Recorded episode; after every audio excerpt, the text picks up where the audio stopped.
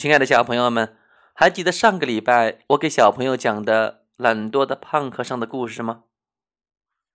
我们说到，胖和尚已经把自己变成一个大气球，躺在了水面上，只要用双手当做船桨，就可以划到对岸上。可是胖和尚并没有那么做，因为他觉得用手当船桨实在是太累了。哈哈，这个胖和尚啊，实在是太懒惰了。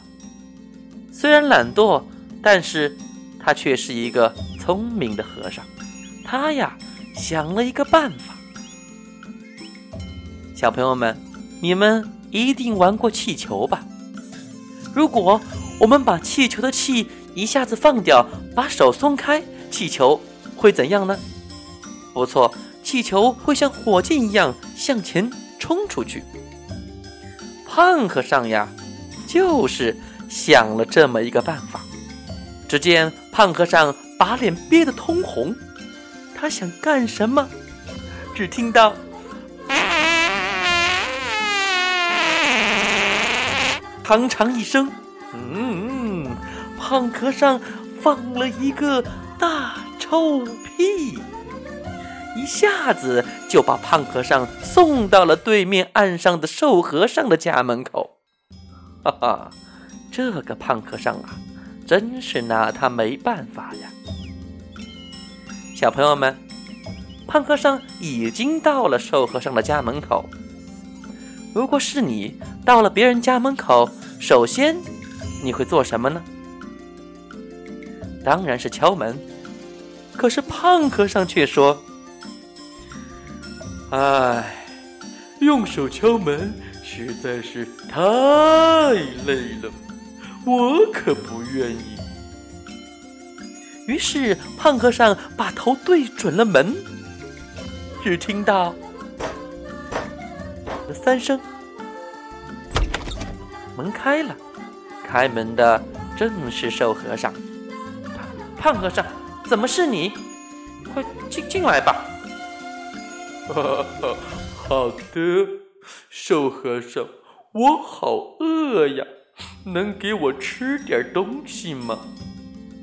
于是瘦和尚把胖和尚请进了屋，给胖和尚煮了一锅红薯。胖和尚可以过来吃了。哦，瘦和尚，嗯，你看厨房那么远，走过去实在太累了。嗯，我可不愿。要不，嗯，你端给我吃吧。瘦和尚太了解胖和尚了，也只能把红薯给胖和尚端了过去。来来来，给你端来了，吃吧，吃吧。呵呵嗯，可是红薯要剥皮，剥皮实在是太累了。我可不愿，嗯哼哼哼，要不你帮我剥吧？好，好，好，好，好！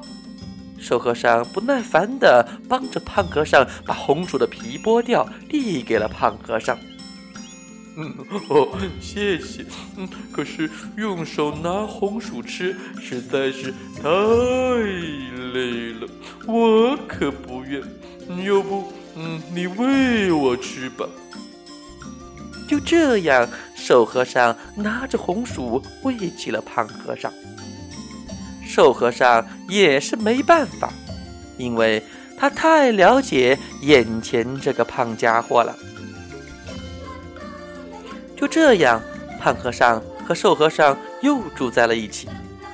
当然，瘦和尚又开始了忙碌的日子，而胖和尚呢，自然又过上了衣来伸手。饭来张口的舒坦日子。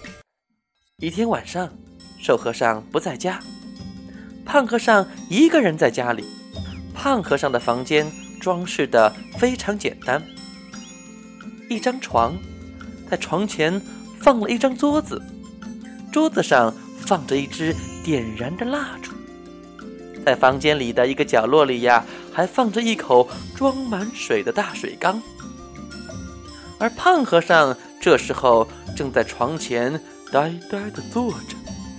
这时候，一只老鼠爬到了桌子上。不好！老鼠碰到了正在燃烧的蜡烛。再看看胖和尚，却不慌不忙。哦，把蜡烛扶起来实在是太累了，我可不愿。烧吧，烧吧，等蜡烛烧完了，火就灭了。小朋友们，这个时候你该怎么办？或许把蜡烛吹灭，或许把蜡烛扶起来。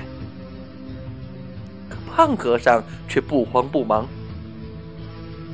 哈哈，把蜡烛扶起来实在是太累了。啊，我可不愿。烧吧，烧吧，等蜡烛烧完了，火就灭。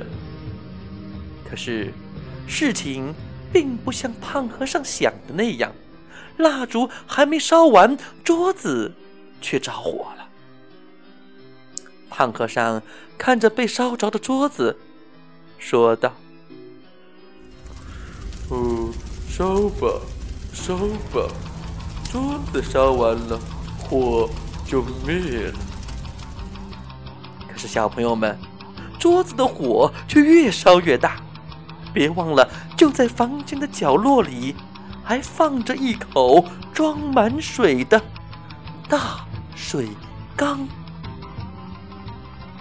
小朋友们，这时候如果是你，你会怎么做？可是胖和尚却什么也不想动，因为他觉得动一下实在是太累了。渐渐的，大火把地板也烧着了。胖和尚看着地板的火，依旧说道：“哦，烧吧，烧吧，哦，等地板烧没了，哦，火就灭了。”嗯，好。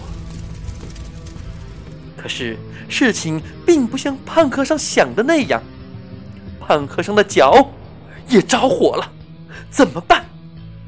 现在跳到水缸里还来得及。可是胖和尚却说：“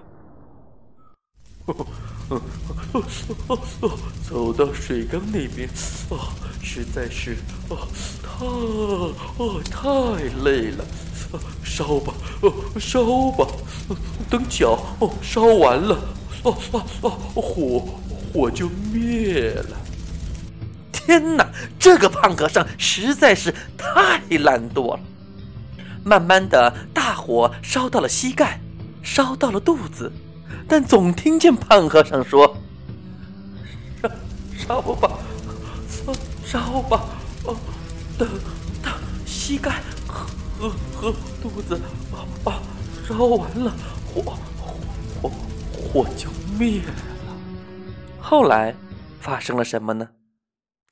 后来呀，火真的灭了，胖和尚却感觉自己的身体变轻了，他飞了起来。他低头一看，整个寺庙都被烧毁了，在他房间的位置看到了一个。被烧焦的黑乎乎的东西，样子看上去和自己有点像。好了，小朋友们，懒惰的胖和尚的故事就讲到这里了。你们想想看，胖和尚为什么会变得这么的懒惰呢？生活中呀，有很多像瘦和尚这样的人。他们会帮我们做好所有的一切。我们饿了，他们会把饭端到我们面前；我们渴了，他们会把水递到我们跟前。但是，他们却忘了我们经常说的一句话，就是自己能做的事情自己做。小朋友，你愿意做那个懒惰的胖和尚吗？